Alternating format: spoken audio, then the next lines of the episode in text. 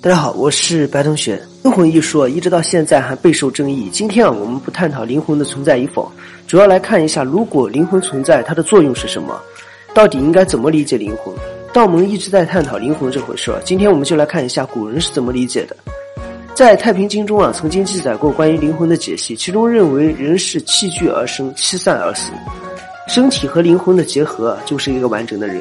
道门理解灵魂啊，通常被称为三魂七魄。我们今天不看魄，只看魂。这三魂啊，分别是天魂、地魂和命魂。我们可以将其称为意识、精神或者是元神。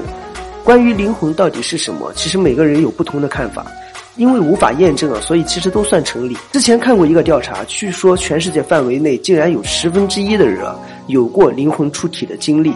我们今天分别来看一下两个大家最关心的问题啊。第一个是已故之人的灵魂去了哪里？第二个是灵魂出体。根据道门所讲，已故之人的三魂分别有不同的去处，而且这三魂啊都是具有同一个意识的，可能互相之间啊记忆有部分残缺。三魂中的天魂啊，最终要归天路，归天路可不是去天界，而是消散。因为据说每个人死亡之后，虽然是地府来羁押灵魂，是要报告上天，所以其中的天魂啊要先去天界报道，告诉天界哦我已经狗带了。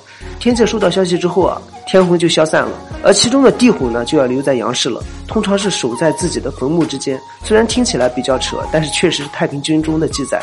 听到这里，大家也应该能觉得出来，这个地魂其实就是所谓的鬼，它只不过是人三魂中的一魂，属于能量体，所以它不会对人界造成什么破坏。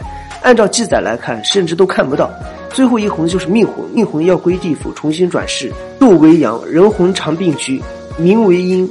魂神真形为梦，想失其形，分为两，至于死亡。这是在《太平经》卷一百三十七中的记载。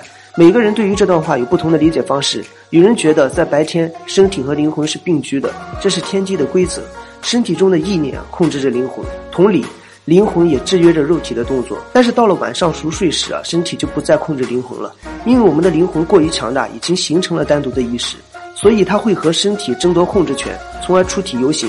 所以人们常说的灵魂出体啊，就是在这个时候发生的。灵魂在回归身体的时候，意识刚刚清醒，他们之间产生了碰撞，记忆相互转换之间出现了漏洞，所以我们感觉到了灵魂出体。虽然道门对于灵魂的记载有些玄幻，但是也体现了古人钻研的心理。再说也不一定是胡扯。